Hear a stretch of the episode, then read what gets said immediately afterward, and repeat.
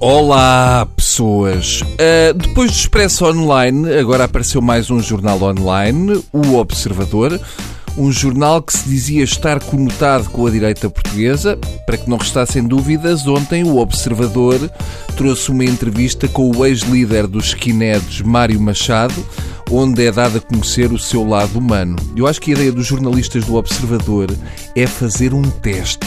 A ideia é se eles conseguirem limpar a imagem do Mário Machado, então talvez seja possível, com maior esforço, fazer o mesmo pelo Durão Barroso. Eu estou ansioso pelo próximo número do Observador, porque traz um especial de 5 receitas de culinária com Marine Le Pen. Até traz o famoso arroz árabe à Marine Le Pen, que é só com arroz branco. Bem, vamos ao nosso tema. No próximo domingo há eleições europeias. Ui, olha a cara deles. Não sabiam, pois não? Apanhei-os desprevenidos. Se calhar era surpresa e eu estraguei isto. Bem, agora já está. Há eleições europeias no domingo e imaginem, desta vez dá para votar. Tudo à grande, pode ser giro. Eu, se fosse a vocês, ia experimentar. Diz que dão autocolantes e ouvi falar em sandes ou sande, se for só uma.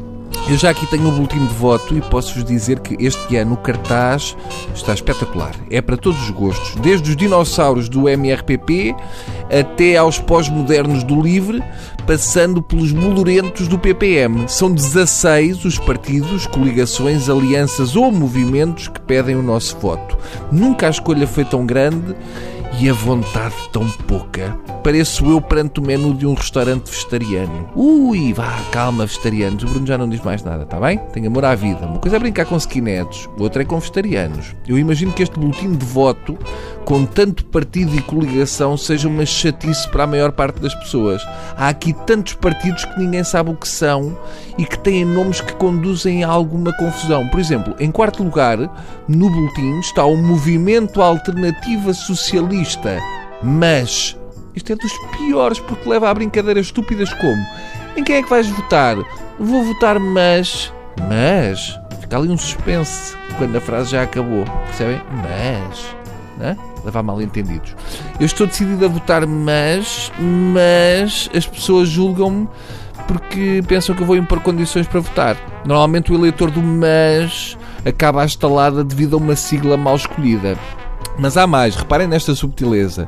Segundo sei, o Partido pelos Animais e pela Natureza, o PAN, teve que recusar uma coligação com a Ação Social de Cidadania Animal, a ASCA. Perceberam? Subtil não foi? PAN. Bem, não dava para fazer a coligação, era chato e ficava mal no boletim de voto.